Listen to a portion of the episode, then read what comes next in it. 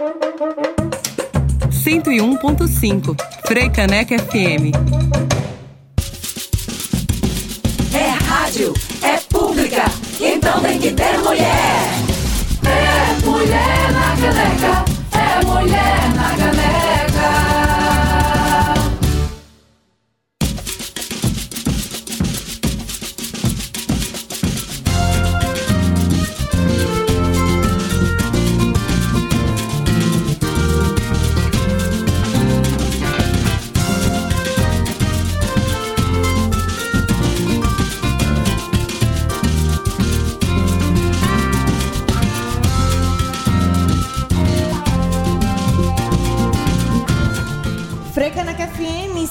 101.5, muito boa tarde. Seja muito bem-vindo, seja muito bem-vinda ao Mulher na Caneca, seu programa semanal de notícias sobre uma obra feminista. Muito boa Alô. tarde, eu sou Ina Maramelo e te desejo uma ótima sexta-feira em nossa companhia. Além das ondas do rádio, esse programa também está sendo transmitido pelo YouTube na Rádio Frei Caneca FM. E você pode interagir conosco enviando perguntas e sugestões para o nosso debate. É isso, depois de muita campanha, os jovens tiraram o título de eleitor. Mais de 2 milhões de pessoas entre 16 e 18 anos estão aptas a eleger seus representantes pelos próximos quatro anos. Os números são ótimos, mas o contexto é duro. Nas eleições mais difíceis que o país enfrentará depois do golpe militar, com constantes ameaças ao sistema democrático, como exigir mobilização social se 19 milhões de brasileiros e brasileiras estão passando fome? Como impulsionar as candidaturas de mulheres se aumentou exponencialmente, se aumentaram exponencialmente os casos de violência doméstica, aliadas à negligência do governo federal em promover políticas inclusivas de gênero. Como estimular a representatividade de pessoas indígenas se parte dessa população está sendo dizimada com o avanço do garimpo na Amazônia? Estes e outros tantos desafios estão postos este ano. Mulher na Caneca de hoje abre os microfones para debatermos estratégias. Em um país assolado pela pobreza extrema e pela passagem da extrema-direita no poder, o que nos resta é unirmos forças para pensarmos saídas. Para isto, diversos movimentos e instituições estão abrindo caminhos para voltarmos a ser aquele Brasil que saiu do mapa da fome em 2014. Para voltarmos a reconquistar direitos e diminuirmos a dívida histórica brasileira com a população negra desse país. Para fomentar a igualdade de gênero nos mais diversos espaços de poder. Abrimos os microfones hoje para duas mulheres que estão na luta diária, para não esquecermos de quem podemos ser enquanto sociedade. Quem está conosco hoje é Tuane Nascimento, a Tux, da Perifa Connection e da Coalizão Negra por Direitos. E Altamisa Melo, presidenta da Central Única das Favelas de Pernambuco, a CUFA-PE. E nos destaques da semana, a Câmara aprova a criação de comissão externa para acompanhar o caso da comunidade Yanomami. Organizações perdem garantias para a liberdade de imprensa nas eleições de 2022. Suprema Corte dos Estados Unidos tenta reverter o direito ao aborto no país. E mais, Bolsonaro assina medida provisória que libera FGTS para trabalhadoras pagarem creches. E na nossa agenda feminista, o projeto Oxé auxilia pessoas vítimas de racismo. Esses são os destaques de hoje do Mulher na Caneca.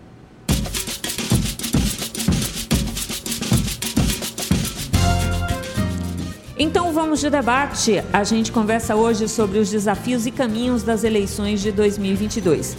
Quem está conosco hoje é Tuane Nascimento, a Tux, que é cria da Vila Operária, estudante de Direito da Universidade Federal do Rio de Janeiro, diretora executiva do Perifa Connection, uma plataforma de disputa de narrativa das periferias, e também é integrante da Coalizão Negra por Direitos. A gente também conversa com Altamisa Mello, que é mulher preta, empresária, mãe, esposa, brincante, produtora cultural e presidente da Central Única das Favelas de Pernambuco, a CUFA-PE. Também cofundadora da Refavela, a rede de favelas de Pernambuco e sócia da empresa Ecograna.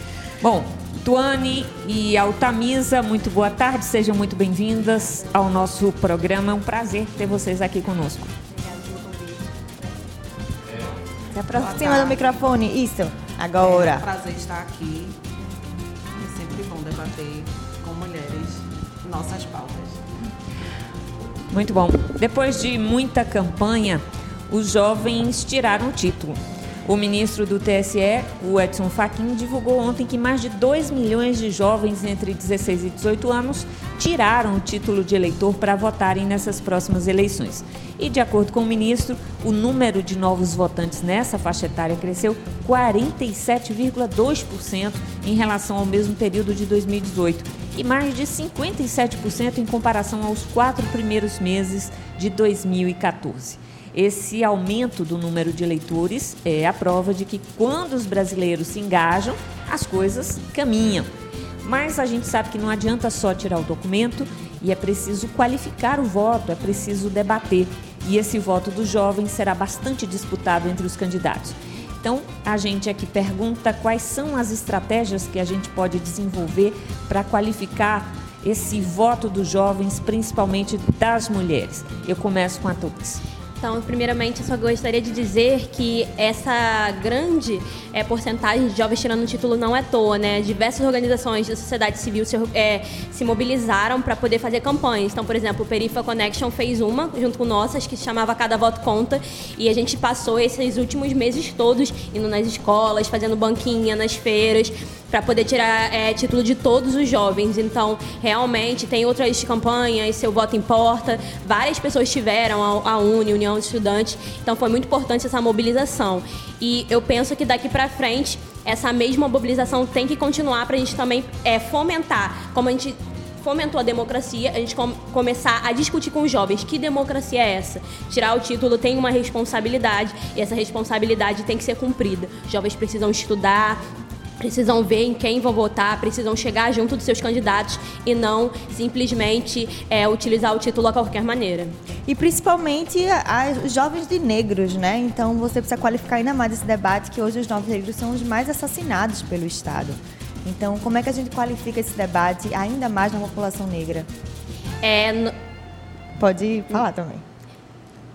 Nós é, nós estamos também com várias outras campanhas de continuidade do debate. Então, a gente estava agora ali com, com, Mulheres Negras Decidem, com o Instituto Malheiro Franco, que está montando uma agenda de mulheres negras. O Perifa está montando uma agenda política das periferias. Estivemos em Recife há três semanas, vamos estar agora né, em Belém. É, fizemos a reunião do Sudeste, então estamos reunindo coletivos de favelas e periferias para entregar essa agenda para a sociedade. Falar, olha, nós jovens, juventude de periferia, juventude de favela, comunidade quilombola, ribeirinhos, indígenas, temos uma agenda política para o Brasil e queremos que os candidatos cumpram essa agenda para que a gente possa confiar o nosso voto nesses candidatos.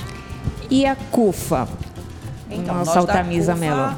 Vemos, estamos também nessa luta, né, de dias melhores para o nosso povo, mas essa questão assim que me toca muito essa questão do genocídio aos jovens e às jovens negras, né? Essa questão não mudou desde o momento de construção e dos arranjos sociais que o Brasil tem.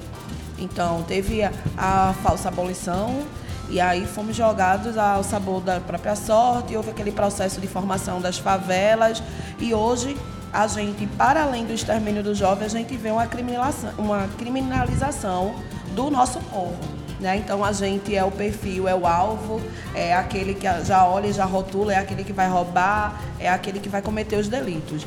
E nós é, encampamos também campanhas como estas, né, de, de, do voto, mas a gente hoje também em campanha é, é, fomenta campanhas que o poder é bom e a gente também quer.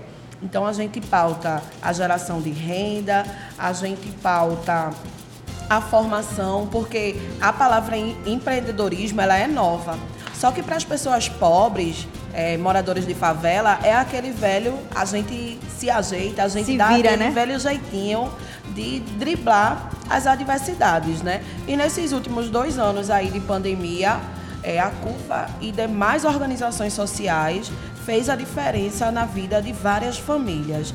Então a gente não quer só é, ser uma entidade conhecida por ser assistencialista. A gente quer mudar de verdade a base da pirâmide e falar de distribuição de renda. Muito bom.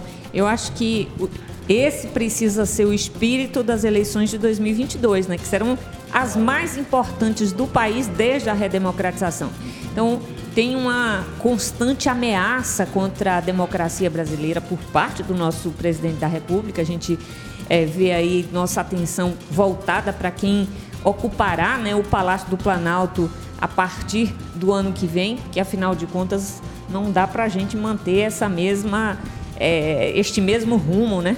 essa mesma tragédia que nós estamos vivendo hoje no país.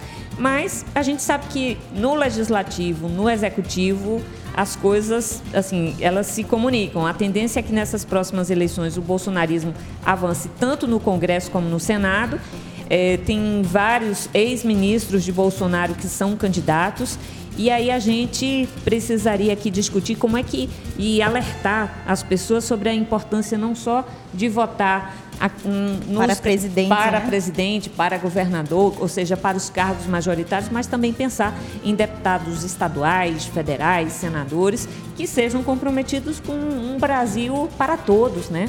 Como é que vocês veem aí, é, como é que vocês analisam este cenário político e a possibilidade da gente ter um resultado mais favorável nas eleições deste ano? A gente pode começar a pensar que a população necessita reagir ao conservadorismo que foi colocado. Então a gente sai de um período muito, muito difícil que a sociedade brasileira, o mundo inteiro passou, uma sociedade né, brasileira com suas desigualdades foram afuneladas, né? Então a gente teve aí a pandemia, conforme a gente estava falando, a gente, nós do movimento negro, a gente encampou campanhas, a gente fez a campanha Tem Gente com Fome, a gente lá no Rio fez a campanha é, Agora é a Hora. A gente, nós da sociedade civil garantimos né, o povo negro durante esse tempo. Então o que nós estamos fazendo agora é também suscitar esse povo negro para falar, olha, nós precisamos virar a chave. E, né, e o governo, as eleições são um momento muito importante. É necessário é, olhar para essa conjuntura. Então nós acabamos de lançar uma campanha, né, que é a campanha do voto antirracista, que dialoga com toda a sociedade, né? Porque é, a Angela Davis já vinha dizendo que não basta não ser racista, tem que ser antirracista. Então, o, essa campanha do voto antirracista é uma campanha do povo negro que precisa votar em si, que precisa votar em pessoas que tenham essa agenda, mas uma campanha dos brancos em geral também, do resto do povo, né, dos indígenas, do resto do, da população brasileira, para poder entender que o povo negro ele não tem um projeto só para o povo negro, para as favelas. Nós temos um projeto de Brasil. As mulheres negras têm produzido isso. Então, é muito importante a gente entender que dá, confiar. Até agora o Brasil tem sido conduzido por brancos e olha onde nós estamos. Então é entender que no momento que a gente começa a colocar mais diversidade, né? mais pluralidade dentro dos governos, dentro dos, das assembleias legislativas, dos, dos governos estaduais e do governo federal, a gente vai ter um Brasil melhor. Então a gente quer governar para o Brasil. O nosso projeto é de Brasil, não é um projeto só para nós mesmos. Altamisa. Complementando o que ela está falando, é, se a gente parar para analisar hoje, hoje no Brasil existe mais de 13 mil favelas. E esse contingente populacional, ele é aproximadamente mais de 17 milhões de pessoas. A gente só perde para Rio, São Paulo e Minas em contingente populacional. Então, o nosso povo, as pessoas pensam marcas, produtos para a gente, a gente movimenta bilhões, bilhões na economia do Brasil. É, eu trabalho com um público muito diverso, de entendimentos diversos. O que eu costumo dizer para eles, no português muito claro, é: olha, se chegar aquele candidato que te oferece um dinheirinho ali, tu pega, põe no bolso, faz o teu churrasco e volta no outro. Porque o compromisso dele acabou ali com você. Ele está passando ali esporadicamente. Seu compromisso dele acabou com a população. Então, assim, a gente observa é, cada vez que adentra no supermercado com o mesmo valor de dinheiro, o mesmo salário que a população recebe, cada vez vem menos produtos.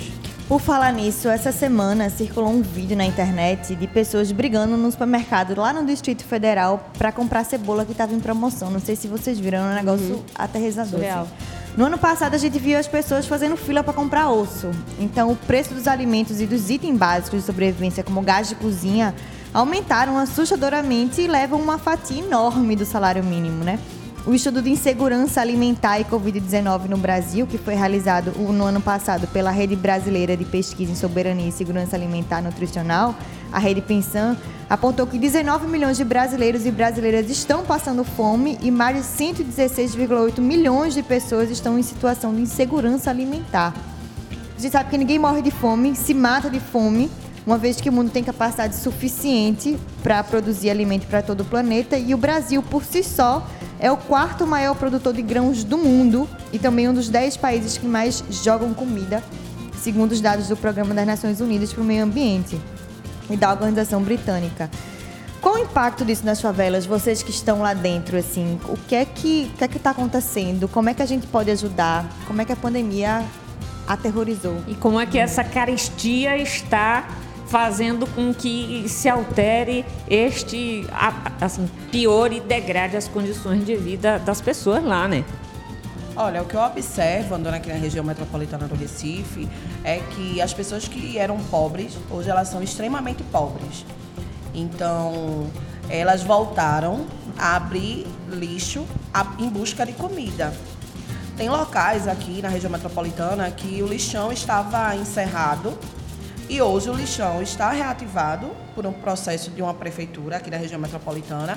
E ao caminhão chegar, despejar o lixo, as pessoas estão indo catar aquele lixo. Mas não é catar o lixo para fazer reciclagem, não. É em busca de comida, sabe? É, a nossa capacidade de absorver a quantidade de pessoas que passam fome na região metropolitana do Recife cada vez é menor. Então, justamente por isso, porque é, houve esse escancaramento das diferenças sociais e econômicas na, durante a pandemia e não houve um pensamento de política pública de Estado para se reduzir a taxa de imposto dos itens da cesta básica. Então, quando a gente fala nisso, a gente tem que pautar a questão da renda básica para, para que essas famílias passem a ter dignidade. E, ou seja, hoje em dia também o que a gente vem observando também são muitas crianças e mulheres queimadas pelo aumento do gás sucessivamente. Agora a CUFA vai lançar uma campanha. Pelo aumento do gás, porque elas deixaram de utilizar o, o gás. Para cozinhar na lenha, no álcool, álcool, né? na resistência.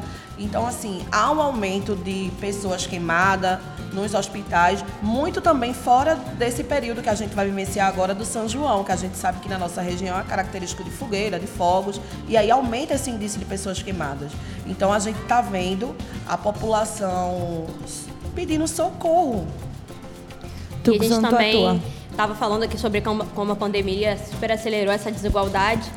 E uma das coisas ontem, a gente estava com a Mônica Oliveira, que é da Associação é, Negra de Pernambuco, uma liderança histórica nossa, e ela estava trazendo dados que nós vamos precisar de 10 anos para poder voltar antes da pandemia de como estava o Brasil. Então, antes da pandemia, a gente já tinha piorado, já tinha voltado ao mapa da fome. Então, nós vamos precisar de 10 anos para voltar para onde a gente estava antes da pandemia, que não era um cenário interessante. Então, é muito é, importante a gente pensar, enquanto a gente está nessa situação muito abaixo do que a gente queria, e pensar, né? O Observatório da Branquitude foi lançado essa semana. A gente estava, sou do Rio de Janeiro, então a gente estava lá é, vendo o lançamento e os dados de que 1%, 1 dos homens brancos mais ricos do Brasil tem mais dinheiro que toda a população de mulheres negras brasileiras. E a população de mulheres negras são, é a maior por, é, porcentagem, né? Cruzando gênero e raça, são 28%. Então é muito importante, gênero, é, dados de mulheres negras decidem. Muito importante a gente pensar, né, em que buraco a gente se enfiou e como é, os próximos governantes, esses programas de governo que estão sendo construídos agora, daqueles que se dizem olhar para a população pobre, para a população brasileira, precisam ser radicais, porque a gente precisa construir políticas públicas que não se desmontem igual se desmontaram durante esses últimos anos. Pois é, Tuane, por falar nessas políticas, o Senado aprovou nessa quarta-feira a medida provisória que torna permanente o piso de 400 reais pago no âmbito do programa Auxílio Brasil, que foi o programa aí que substituiu o Bolsa Família, né? E esse Auxílio Brasil beneficia diversas pessoas, mas não de uma forma igualitária. Os dados da Confederação Nacional de Municípios apontaram que houve um acréscimo de mais de um milhão de famílias em extrema pobreza no cadastro único, a base de dados para o programa de auxílio de renda de dezembro para cá e que estariam na fila do programa, habilitadas, mas que não recebem o benefício. O Ministério da Cidadania por sua vez, oculta esses dados das famílias que, que estão habilitadas, mas que não recebem, justamente nessa tentativa. Tem está havendo é um apagão de dados sobre tem aquilo Ministério que a, da Saúde, a tem política milhões, pública, né? Mas como é que faz política pública assim? O acesso a esses dados eles, é, é, no, entendimento, no entendimento nosso, precisa ser muito importante para jogar luz a este mapa da fome no país, né? Com certeza. Sem dados, sem o conhecimento, a gente não consegue é, montar campanhas. Porque, por exemplo, a gente montou a campanha do Cada Voto Conta porque a gente viu que 4,6 milhões de jovens estavam aptas para votar e não tinham tirado o título. Se a gente não tem dado, a gente não se mobiliza, a gente não sabe da realidade do Brasil. Então, a importância da imprensa, a importância do jornalismo, a importância do IBGE vem daí. Né? Com esse levantamento, a gente precisa disso tudo para poder se mobilizar como sociedade civil, como população. Mas eu acho importante perguntar aqui para a Altamisa, da CUFA, porque assim, com essa substituição do Bolsa Família pelo, pelo outro auxílio criado pelo Bolsonaro, como é, qual é a reação das pessoas? Como é que tem sido na favela aquilo que é hoje a, a, a é, os programas assistenciais do governo federal, Altamisa? Então, a gente tem que voltar um pouquinho, né? Porque quando o governo que aí está assumiu, ele houve um corte no programa da Bolsa Família, principalmente nos estados do Nordeste. Então, a inclusão, como eles estão falando, são dados deles, né? A inclusão de um milhão de novos beneficiários não corresponde à demanda do corte anterior. E quando a gente para para pensar que a população que era pobre passou a ser pobre extremo e a questão de pessoas vivendo na miséria aumentou, a projeção de aumento, isso aí não é um ganho real para quem está na prática, no dia a dia, nas lutas.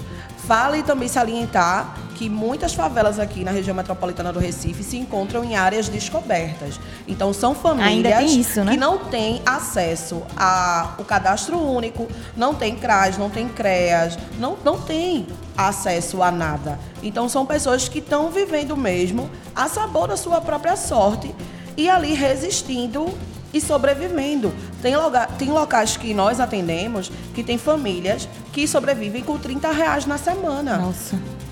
Então, assim, é surreal uma família com oito pessoas viver com 30 reais. Então é fome. Tem lugar que a mãe dá álcool a seus filhos, não está distante da gente, sabe? Dá álcool a seus filhos para eles pararem de chorar na barra da sua saia, porque elas não têm como alimentar as crianças. Então, eu deixo um recado aqui aos ouvintes, sabe? Tem várias instituições na cidade que têm um trabalho sério, que realmente chega muitas vezes onde o poder público não chega, sabe? E aí é um complemento. Todas essas campanhas que vêm é, mitigando os efeitos da fome é uma junção entre a iniciativa privada, o poder público e as organizações sociais que não podem ser criminalizadas. É isso. A gente faz um breve intervalo e já volta para conversar sobre os desafios e caminhos para as eleições de 2022. Quem está conosco hoje é a diretora executiva da Perifa Connection, Tuane Nascimento, e a presidenta da Central Única das Favelas de Pernambuco, a CUFA, Altamisa Melo.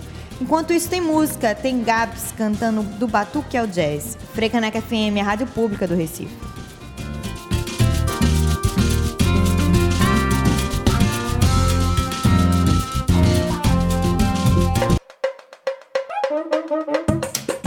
Cento e um ponto cinco. Frecaneca FM. É a Gabs? Não dá pra dar mole não, fio. O jogo é duro. Mas nós tá chegando como? Pega a visão, pega a visão. Chegando que nem praga,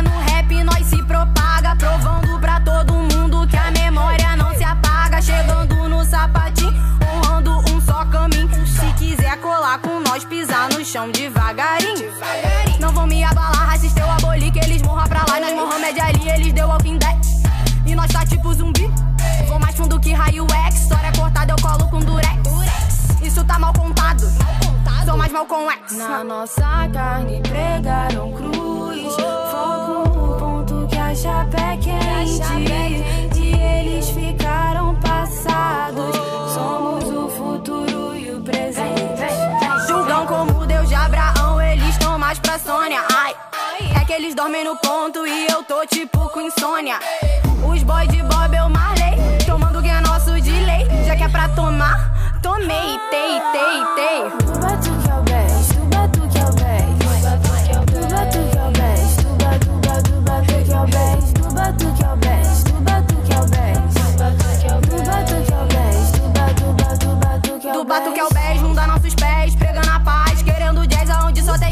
Correndo atrás. E chego na frente com meus ancestrais.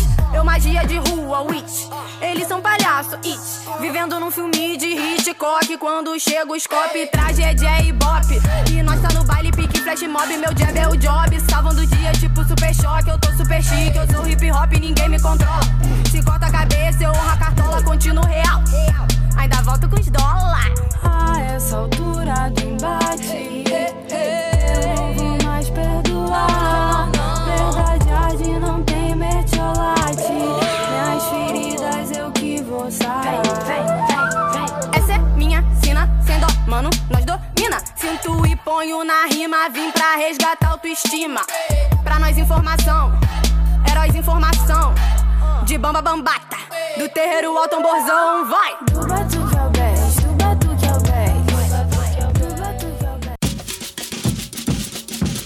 Este é o Mulher na Caneca, na Frei Caneca FM.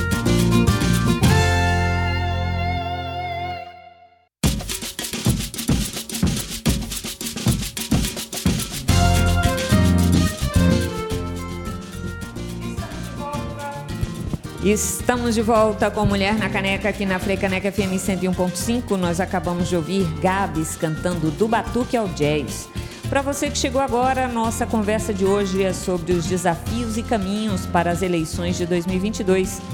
Quem está aqui conosco é a diretora executiva do Perifa Connection, Tuane Nascimento, e a presidenta da Central Única das Favelas de Pernambuco, a CUFA-PE, Altamisa Melo. Também estamos ao vivo no YouTube da Rádio Frecaneca FM. Você pode interagir conosco por lá, enviando sugestões ou perguntas para o nosso debate.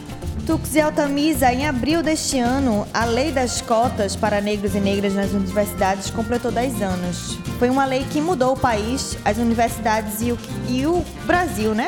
É, ela está em constante perigo nesses tempos atuais que a gente está vivendo e eu queria que vocês trouxessem para a gente os benefícios que ela trouxe para esse país, para a história da população negra. Vocês podem falar sobre isso? Tava aqui, coincidência, né? No intervalo tava aqui justamente dando feedback do panfleto de uma campanha que a gente está fazendo de comemoração de 10 anos das cotas, né? É uma lei que foi muito importante, uma luta das mulheres negras que estavam ali desde junto ao governo é, atual, né, que era do governo PT, desde 2003, tentando com que o governo fizesse as leis e só conseguiram, né, quase 10 anos depois, lá em 2012. Então, assim, é uma luta histórica do movimento. Então, a gente está celebrando as cotas com uma campanha chamada Um Passo para Dentro e Muitos para o Mundo, né, comemorando. Eu sou fruto das cotas raciais, estou me formando em agora, direito do FRJ, do lugar que eu venho, da favela da Vila Operária, na Baixada Fluminense de Caxias. Eu jamais imaginei que eu conseguiria entrar na universidade, na mais direito, na UFRJ UFRJ, né, uma universidade pública excelente. Então é uma comemoração que a gente está fazendo, mas também é uma campanha de mobilização para a defesa das cotas raciais, entendendo que nós, a juventude que entrou na universidade, precisa é, continuar essa luta dos nossos mais velhos, é, alguns já ancestrais, porque nem estão mais é, entre nós. Então, a gente está fazendo essa, essa campanha, estamos fazendo, estamos em todas as universidades, agora nós estamos em oito universidades federais, junto com o Observatório do Conhecimento, e na UFRJ estamos fazendo o lançamento lá, a abertura da campanha. Então, tem sido muito interessante. Quem quiser é, se mobilizar, entra lá no site cotasraciais.org, feito né, pelo Nossas, pelo Perifa Connection, é, pela, por diversas iniciativas, apoiado pelo Iberapitanga, que é o patrocinador, para poder mobilizar. Estamos aqui em Recife entregando os cartazes para fazer os lambes durante toda a cidade, para poder lembrar. Então é muito importante que a sociedade, esse ano tem muita pauta, né? A gente está aqui debatendo sobre várias, várias coisas, mas é muito importante que a sociedade brasileira olhe para 2022 e fale, é um ano que nós precisamos defender as cotas é, para entrar da universidade, especificamente as cotas raciais, que são as mais atacadas pelo atual é, conservadorismo brasileiro, que até entende as cotas sociais, mas que não é, entende que o Brasil tem uma dívida histórica com o povo negro. Eles não entendem nada. Entendem a questão nada. é essa. Altamisa, quer complementar? Então, é muito importante né, a gente fazer esse debate das cotas e também, principalmente, que a educação foi muito afetada também durante a pandemia. E a gente não tem noção desse lapso, como é que vai estar daqui a 10 anos, né? Como Tuane falou, vai se demorar 10 anos para se voltar a um estágio que já não era um estágio bom que o, que o Brasil se encontrava. Imagina na, no que diz respeito à educação, né? Como é que vão ficar é, esses esse novo in, ingressos nas universidades públicas desse país. Que a gente, o que a gente acompanhou durante todo esse governo que está aí foi o sucateamento da educação. Então, foi cortes nos incentivos é, das pesquisas e esfacelamento do CAPES. Então, como é que vai ficar, né? É, e aí é um ano emblemático de várias pautas e que a gente vai decidir ele nas urnas. Então, a população tem que estar atenta e prestar muita atenção que o seu voto vai poder transformar a sua casa, a sua vida e trazer o alimento com mais dignidade na sua mesa. Bom, eu queria tocar aqui num assunto que eu acho que, que todo mundo se assusta ainda, apesar é, é, de parecer cada vez mais normal, mas a gente se assusta muito sobre as denúncias que de pessoas vivendo em situação de escravidão, principalmente mulheres negras, ainda em 2022. Né? Essas mulheres terminam sendo bastante expostas na mídia nacional, mas pouco se fala sobre quem as escravizaram. O projeto de combate à exploração do trabalho doméstico do Ministério do Trabalho e Previdência atribui pena de 2 a 8 anos de reclusão para aqueles que escravizam pessoas. E a pena é leve e ainda não atingiu nenhum dos criminosos em questão. Ou seja, enquanto não houver punição e um amplo debate sobre o racismo estrutural que compõe a sociedade brasileira, as pessoas ainda vão se sentir à vontade para continuar cometendo crimes como esses. E aí a gente pergunta qual a importância da gente criar uma consciência racial coletiva e o que é que vocês, é, como é que vocês enxergam os mecanismos para a gente desenvolver isso? Qual a importância, por exemplo, da CUFA neste trabalho da consciência coletiva em relação ao racismo? Olha, a CUFA enxerga que a gente pauta renda, educação e hoje tecnologia é pautar poder para o nosso povo. Então, eu recordo aqui que no governo anterior a esse, havia uma política pública chamada, é, uma política de racismo institucional. E nessa política, eu tive a oportunidade várias vezes de falar para empresários, para o próprio setor público, de estar junto às polícias, enquanto também a gente fazia formações com os juristas, né? Então a gente estava falando, dialogando com os setores mais diversos da sociedade.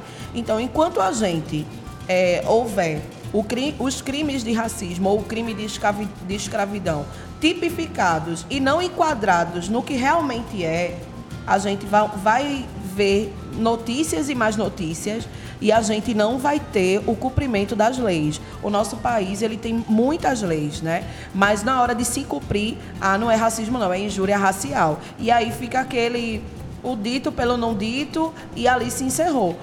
Enquanto isso não for levado de verdade a sério e for tipificado, quando chegar numa delegacia, o delegado está lá preparado para tipificar o crime como racismo, não vai haver mudança na sociedade. O Perifa também trabalha bastante com isso, né? Como é que vocês estão atuando nesses casos? Né, nós fazemos acompanhamento. É, o Perifa está inserido né, na Coalizão Negra por Direitos, então a gente tem mais de 220 é, organizações. Então hoje a gente consegue trabalhar numa coalizão. Então a gente entende que o Perifa ele não dá conta de tudo, assim como outra organização não dá conta de tudo. Então por isso é importante a gente estar né, bem junto e atento em relação a isso. É, é muito importante, a gente estava falando de vida histórica e estava justamente falando do cartaz. A gente vai, esse cartaz que a gente estava falando que a gente estava distribuindo é, para Padelambe, em Pernambuco diz que é 400 anos de escravidão, 134 anos de abolição e 10 anos de reparação, né? Mas isso são dos marcos da lei, né? Como é, a Alta vinha falando. Mas é, dentre as interlinhas do racismo brasileiro, né, que a gente não está nessa democracia racial que vem se, vem se nunca dizendo, estivemos, nunca estivemos né? nessa democracia racial, os marcos não garantem que nós não temos pessoas negras que estão em período de escravização ou análogo à escravidão. E mesmo assim, a gente tem um imaginário que a escravidão foi há muito tempo atrás. A minha bisavó era escrava, minha bisavó. E aí eu tô falando, minha bisavó parece que é 100 anos, não, minha mãe me teve com 16 anos. A mãe dela teve ela com, né, com com, 15. Então eu tô falando de uma geração super exprimida que há um tempo atrás ainda estava em situação de escravidão no Brasil. Então é muito importante a gente estar tá chamando a atenção dos governos, porque mais que nós no Brasil nós temos tivemos governos progressistas, uns assim, outros não, mas até o momento nenhum governo abriu mão do sangue negro indígena como moeda de troca. Nenhum governo abriu mão disso. Nenhum governo parou o genocídio negro, parou o encarceramento negro. Isso se reflete, por exemplo, no judiciário, que olha para esses casos e fala: isso não é racismo, isso é aquilo, ah, vou dar dano moral, vou dar dano, isso e daquilo. E nós estamos num momento brasileiro que as pessoas racistas estão cada vez mais se estando à vontade para dizer o que, que foi esse caso do Carrefour. Isso. Mais recente ainda, que o cara disse explicitamente tô parando você porque você é negro. Se você fosse, não fosse negro, eu não ia te parar, não ia achar que você é um ladrão. Então, o que, que é um cara, um segurança de uma empresa, dizer que isso é uma política da empresa e que isso é um olhar? Então, não tem nem, não é nem mais velado. Então, a gente está cada vez mais difícil, mas ao mesmo tempo cada vez mais nós precisamos combater isso. Também temos que falar, olha, se está falando que é racismo, está falando que é porque é negro, temos que correr atrás disso. Então está cada vez mais fácil de provar que a sociedade é racista. E o movimento negro está cada vez mais unido também, né? Mais fortalecido. Bom, assim, a gente tem que perguntar como é que essa menina, essa menina é pequenininha, mas ela é incrível. A Tux do Perifa Connection que está aqui no Recife participando de um evento, do evento Mais Representatividade, promovido pelo Instituto Update e que está reunindo diversos coletivos do Brasil, da América Latina, que estimulam candidaturas políticas de grupos marginalizados. Muitos desses coletivos têm como um dos focos principais o aumento da participação das mulheres negras na política, muito inspiradas na potência que foi Marielle Franco, né? como ela abriu caminhos para que outras mulheres negras assumissem esse espaço. Tux, como é que tem como é que tem sido o evento, qual a repercussão dele, qual a importância da representatividade ainda mais em tempos tão sombrios como a gente está vivendo. O evento está sendo incrível, né? Muito bom. Pós-pandemia a gente conseguir se encontrar presencialmente. A gente ficou tanto tempo olhando todo mundo pelas telas. Então a gente está conseguindo encontrar e conhecer pessoas novas. Então a gente está ali uma diversidade enorme de pessoas quilombolas, né? de diversos povos indígenas, né? Pessoas negras, pessoas do Brasil inteiro, né? Mulheres também. Então a gente, a, o evento mais representatividade está trazendo essa pauta para poder nortear a política brasileira e também trocar entre nós, né? Que estamos querendo construir campanhas, estamos construindo campanhas antirracistas, estamos construindo campanhas de mulheres também para poder debater a pauta de gênero, campanhas LGBT para poder pensar, frear né, esse, esse retrocesso né, contra as populações da diversidade, que estão ali na diversidade, no, no amplo da diversidade sexual. Então, são campanhas e um, um evento que está pensando ali o povo brasileiro, como que a gente consegue se inserir na política. Isso é muito importante. É importante que cada vez mais a gente consiga conversar e trocar e incentivar candidaturas e também a gente almejar não só no legislativo, no executivo, mas também no judiciário, nesses esses três poderes brasileiros, como a gente consegue chegar lá e mudar essa realidade brasileira que está tão difícil. Pela primeira vez, uma mulher negra foi indicada né, para a Suprema Corte. espero que ela entre. Altamisa, uma das estratégias da extrema-direita é a desarticulação da população. Né? A gente tem visto Bolsonaro e seu governo cometer os mais diversos tipos de crimes diariamente e aparelhadas as instituições têm ficado por isso mesmo. Mas como é que o povo pode se manifestar se não tem o que comer? Como é que vai pagar passagem para ir na manifestação se não tem esse dinheiro, né? Ele também não tem, tem nos incitado a viver em extremos, como se a gente tivesse todos numa guerra do bem contra o mal, o que faz as pessoas perderem a capacidade de se comunicarem, de se mobilizarem. Como é que tu tem visto isso?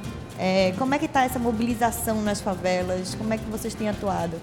Olha, a gente pensando nisso, a gente é, balizou o nosso trabalho em três pilares, que era mobilização, autocuidado e prevenção. E aí a gente criou um grande programa chamado Gente Cuidando de Gente. E aí muitas vezes a gente chegou em diversas é, favelas ou comunidades aqui e não tinha condições de atender todas aquelas famílias. E a gente mostrou que a eles dividirem, fazer uma cozinha comunitária, eles juntarem aquelas doações, eles conseguiam alimentar mais pessoas. E aí, durante toda essa caminhada que a gente vem percorrendo ao longo desses dois anos aí de pandemia, a gente percebeu é, o quanto somos fortes. E o quanto a solidariedade na favela é algo sólido, sabe? Não é algo de conversa ou de dados ou só um número frio, como querem muitas vezes maquiar. Mas aquela história do, olha, é um pouquinho de açúcar que tu não tem e eu tenho um pouquinho de arroz, eu posso te dar. A gente vê isso diariamente e muitas nós. vezes nos surpreende. E aí a gente vai naquela formiguinha mesmo, assim, sabe? É, falando no pé do ouvido de cada um, entendendo o jeito que cada um tem de se comunicar e mostrar que o nosso povo, a favela não é sinônimo de carência, ela é sinônimo de potência. E eu tenho certeza que o meu povo não vai desabonar e nas urnas vai dar o resultado que a gente espera. Quem pode ajudar a CUFA? Como é que faz? Então, quem quer ajudar a CUFA Pernambuco pode entrar em contato através do Instagram ou através do WhatsApp, que é 98355 5069. E aí a gente está à disposição aí. Pra... Vocês aceitam cestas básicas? A gente é? aceita cestas básicas, roupas, a gente recebe imóvel. É, a favela tem capacidade de absorver toda e qualquer demanda de doação. Bom, a gente vai chegando quase aqui no finalzinho dessa nossa entrevista e a gente não pode deixar de falar de representatividade feminina nas eleições. É assim, a gente sabe que nós somos mais de 50% do eleitorado, devemos, portanto, decidir essas eleições, mas a gente só tem uma representatividade que está ali abaixo dos 15% na maior parte das casas legislativas. É, e a gente tem outras representantes, feito Damares. Que não conta. É, né? é assim, figuras assim que não representam a é, luta né, das, das mulheres brasileiras. É, eu pergunto a vocês se, se, como é que vocês acham se a gente consegue avançar em ter mais mulheres é, no Brasil como eleitas, se a gente está conseguindo avançar nesses espaços de representação é, ou se a gente, até por esse trabalho de Damares e companhia, se a gente ainda fica numa situação de difícil é, representatividade, de conquista de representatividade. Olha, eu acredito que as mulheres vêm conseguindo arrombar essas portas e ocupar esses espaços, né? A gente é, vem de um país que é paternalista, machista, patriarcal e Pernambuco tem uma situação bem peculiar que é uma capitania hereditária que deu certo. Então, é, por muitos anos a gente aprendeu isso nas nossas escolas.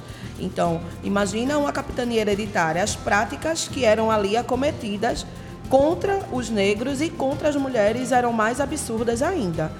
Então, hoje, quando a gente olha a representação de mulheres negras aqui na região metropolitana do Recife, praticamente, que eu me recordo agora, a gente vê Dani Portela, e ver Dete Silva em Olinda, mas a gente tem Cida Pedrosa na Câmara do Recife.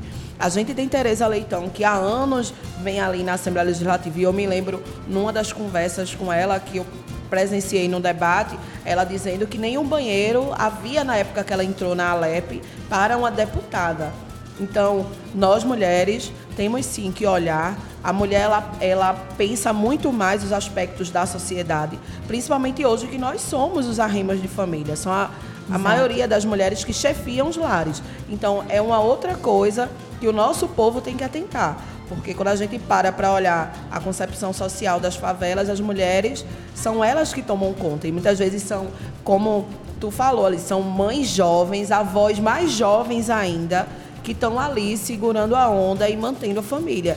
Então, o poder é bom e a gente tem que se ver em todos os espaços. Tony, imagino que vocês estão montando lá várias estratégias e, e meios de eleger várias mulheres nesse evento. Com certeza, a gente está pensando ali. Então, por exemplo, tem o Estamos Prontas, que é uma iniciativa que está pegando uma candidatura para deputado estadual do Instituto Marielle Franco, é, para poder incentivar, montar, enfim, é, bancar para poder essas mulheres serem eleitas. A gente está, na verdade, refletindo também com outros processos. Tem gente lá do México, do Chile, da Colômbia. Nós, da coalizão, a gente levou uma, uma caravana agora para a Colômbia e para o Chile para acompanhar o que está acontecendo na Colômbia. A Francia Marques, que é a primeira vice-presidenta agora, né, que provavelmente vai ser eleita, uma mulher Homem negra. negra isso. Então, a gente está querendo muito é isso, construir. Como que a gente consegue construir para o Brasil? A gente não consegue colocar nenhuma vice-presidente mulher negra, mesmo nós sendo aquelas que estamos né, na ponta da lança sempre sempre.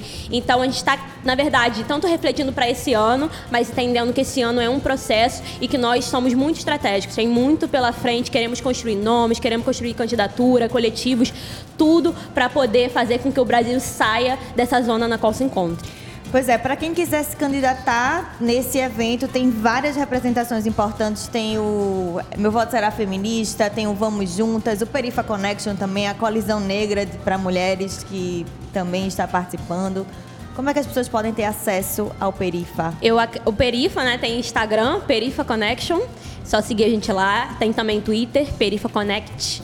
É, mas também o Instagram da Coalizão Negra por Direitos, que é só escrever. O Instituto Update, que na verdade é esse, essa Isso. pessoa que nos trouxe, né, essa organização que nos trouxe aqui para o Recife, que está reunindo todo mundo. Tem muita iniciativa maneira na, lá. Você já citou, tem Mulheres Negras Decidem, tem o Instituto Marielle Franco, que eu já citei, Goianas no Clima, tem a PIB, tem Engajamundo, enfim, Fé no Clima, muitas organizações maneiras. Então, acho que assim, é estar tá atento ao que está sendo produzido de diversidade e de inovação para o cenário político brasileiro porque nós estamos produzindo esse papo de ai, não tem representação, não tem, estão fazendo nada, sim. o movimento negro brasileiro não é igual nos Estados Unidos, George Floyd. Isso é uma grande mentira, uma balela. Nós estamos sim nos movimentando e produzindo resistência como temos produzido desde quando pisamos nesse país a nosso contragosto, na é verdade. Aqui é Altamisa e Tux vozes potentes e a gente agradece demais por vocês terem compartilhado Obrigada. conosco é, nessa entrevista aquilo que é a força do trabalho de vocês. Então, muito obrigada. A Mulher na Caneca é, vai ficar sempre com os microfones abertos e a gente está sempre por aqui dando voz a gente como vocês, a mulheres com essa capacidade de luta. Muitíssimo obrigada. Obrigada a vocês, gente, pela oportunidade. A gente encerra essa entrevista com mais música. Hoje é sexta e a gente canta com Bicharte, Zumbi dos Palmares. Bicharte se apresenta hoje à noite no palco musical aqui na Praça do Arsenal. Frecaneca FM, a rádio pública do Recife.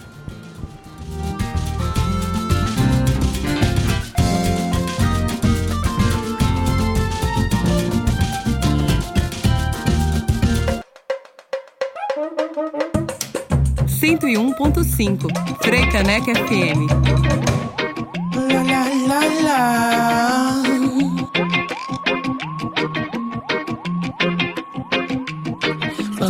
massa de manobra querendo me controlar. Dizendo com que cor e com que roupa devo andar. Desculpa, mas vocês vão ter que me engolir. Porque Dandara e Matheus a me ensinar a resistir.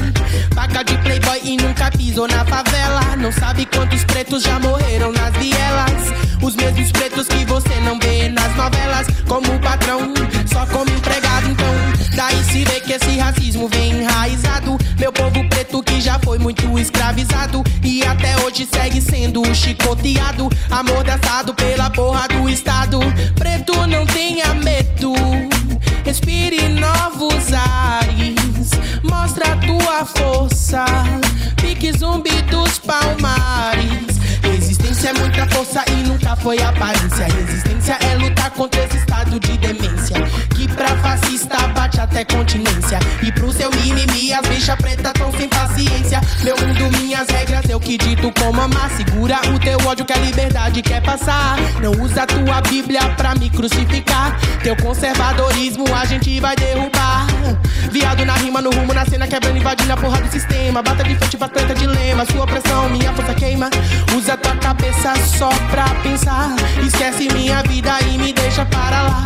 Não baixo a cabeça pra racista passar. Se acha que é pouco, eu vou me afeminar. Se acha que é pouco, eu vou me enviadar. Se acha que é pouco, preto não tenha medo. Respire novos ares. Mostra a tua força. Pique zumbi dos palmares. Preto não tenha medo. Respire novos ares. Mostra a tua força. Palmares. Capoeira, axé, afroxé nordestina. Bicha preta invadindo nessa rima. Capoeira, axé, afroxé nordestina. Bicha preta invadindo nessa rima. Capoeira, axé, afroxé nordestina. Bicha preta invadindo nessa rima. Capoeira, axé, afroxé nordestina. Bicha preta invadindo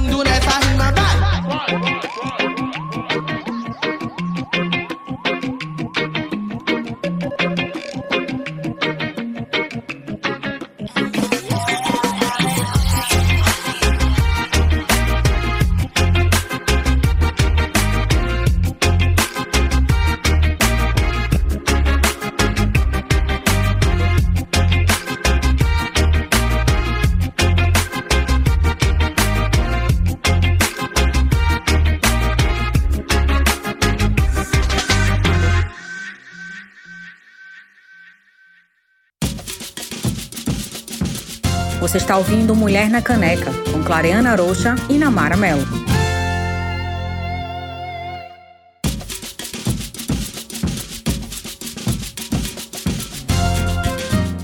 Estamos de volta com Mulher na Caneca aqui na Freicaneca FM 101.5. Nós acabamos de ouvir Bicharte cantando Zumbi dos Palmares. Nesse terceiro e último bloco, notícias que valem a pena ser comentadas no quadro E aí, o que tem de novidade? Câmara aprova a criação de comissão externa para acompanhar o caso da comunidade Yanomami. O plenário da Câmara dos Deputados aprovou na quinta-feira a criação de uma comissão externa para apurar a situação que envolve atos de violência por parte dos garimpeiros na comunidade Araçá, Acaraçá, na verdade, localizada na terra indígena Yanomami, em Roraima. A iniciativa dos parlamentares vem dias após vir à tona denúncias sobre estupro e morte de uma menina Yanomami de 12 anos, que teria sido atacada por garimpeiros que exploram o território de forma ilegal. Também chamou a atenção a morte de uma criança de 3 anos que teria supostamente se afogado durante o ataque dos invasores. O caso está sob investigação da Polícia Federal. O requerimento de criação da comissão parlamentar aprovada pela Câmara foi assinado pelas deputadas Érica Cocai, do PT do Distrito Federal, e Joênia Wapichana, da Rede do Roraima, sendo essa última a única parlamentar indígena no Congresso Nacional. Cláudia Parente, seja muito bem-vinda a mulher na caneca. É, a gente andou sentindo falta, Cláudia Parente. Isso. é a vida. Se eu a vi, eu não tive mais tempo, mas é sempre uma alegria, um prazer estar aqui com vocês. Claudinha. Comentando. Esse caso dos Yanomamis é, um, é a prova de que estamos no fim do mundo. Não é isso assim, é um negócio Não, mas eu, eu, acho, eu acho que a gente, uma coisa dessa história dos Yanomamis que a gente tem que lembrar é que em fevereiro Bolsonaro assinou aquele decreto que permitia mineração artesanal em, em áreas. Vocês lembram dessa história? Em áreas que era de preservação, inclusive área indígena.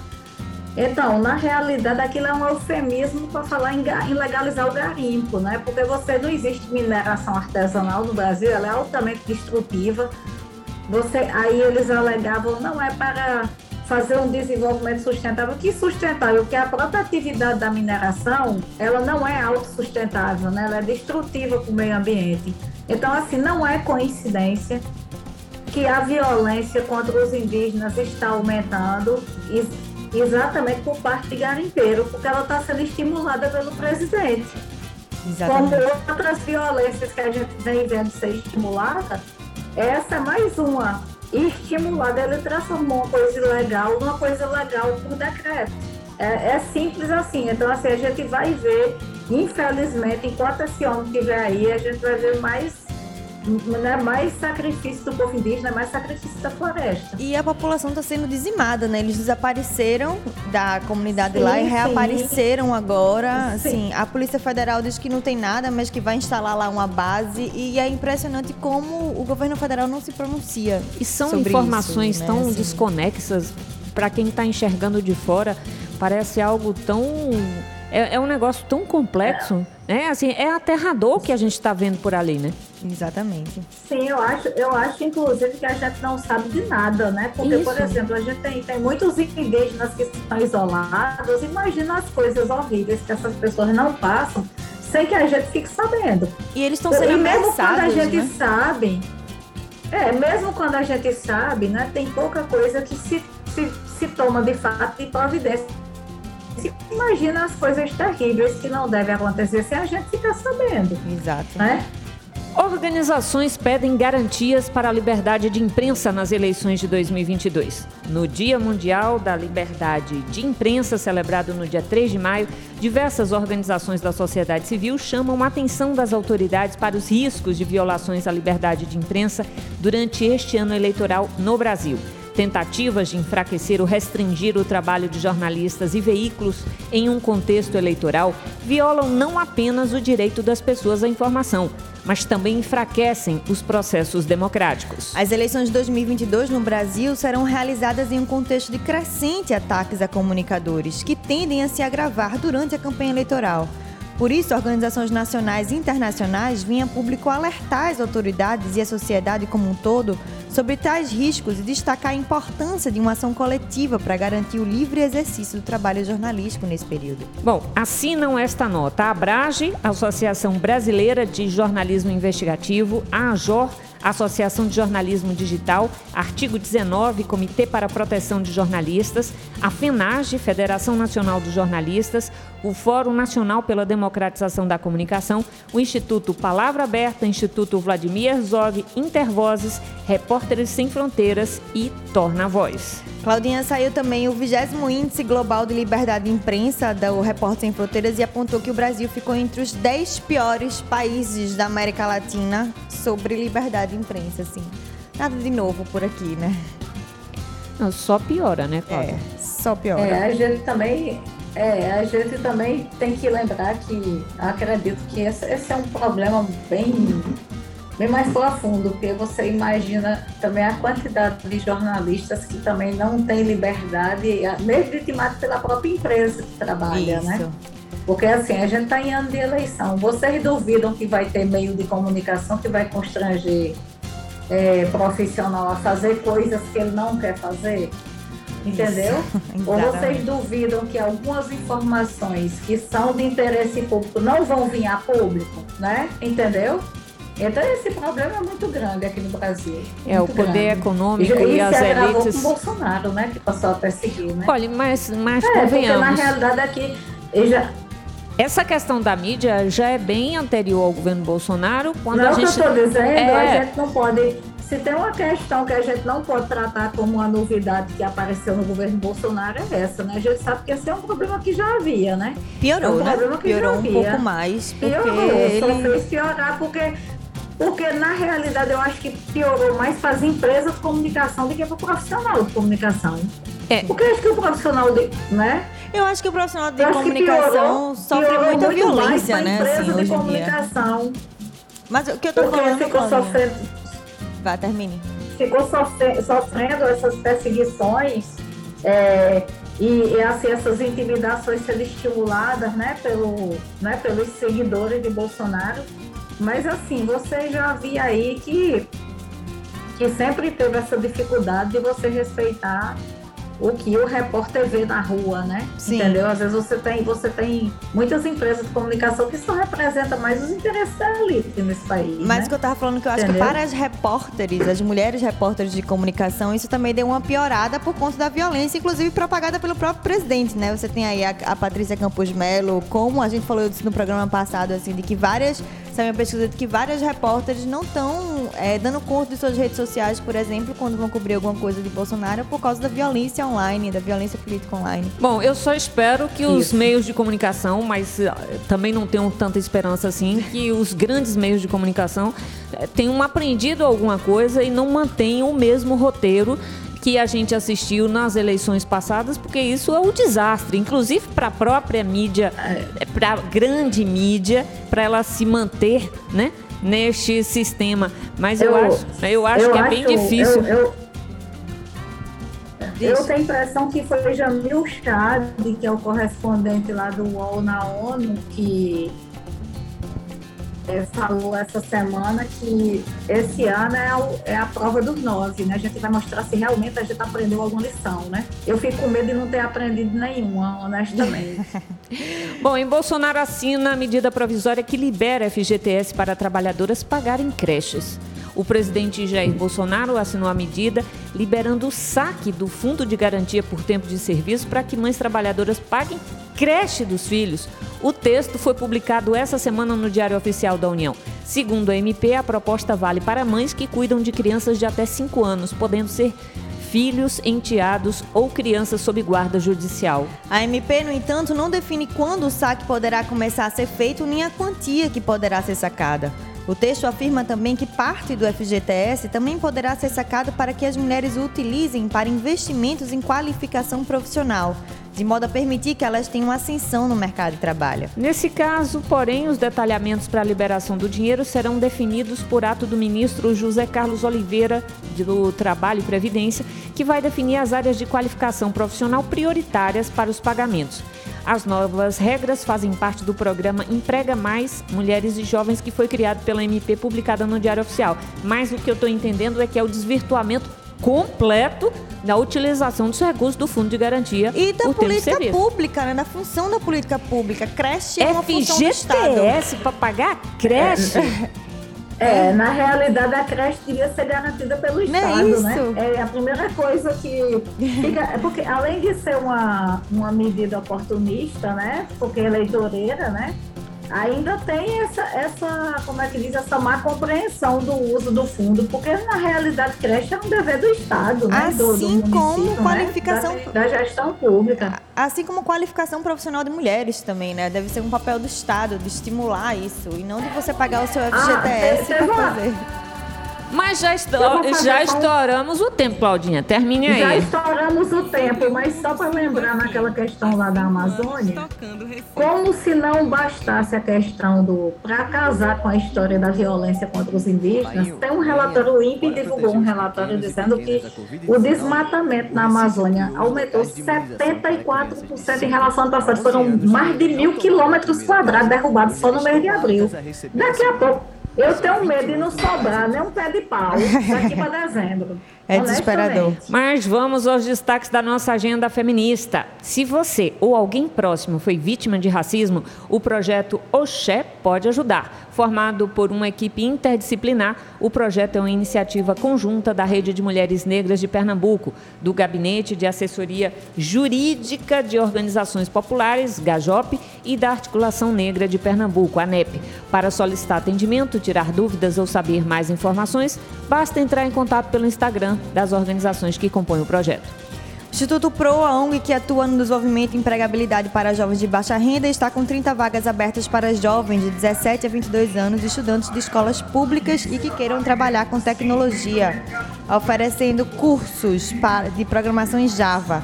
Para participar é preciso residir nas cidades do Grande Recife. As aulas têm início de 1 de agosto de 2022, de segunda a sexta no SENAC, aqui no Recife. As inscrições seguem até o dia 3 de junho através do site proa, proa.org.br. Bom, e o Mulher na Caneca fica por aqui. Sugestões de pauta podem ser enviadas para o mulhernacaneca.gmail.com. Lembrando, você pode escutar esse e outros programas nas plataformas de streaming da Freicaneca FM. Nós ficamos por aqui agradecendo o trabalho técnico de Kleber Lemos e das nossas estagiárias Wilka Ellen, Karen e Ulaine Gisele. Muito obrigada pela sua audiência, por seguir conosco aqui na Faixa Mulher. Bom final de semana. Eu e Namara voltaremos na próxima sexta ao meio-dia aqui na Frecaneca FM. Afinal, se é rádio, se, é se é, pública, pública, tem que, tem ter, que ter mulher. mulher.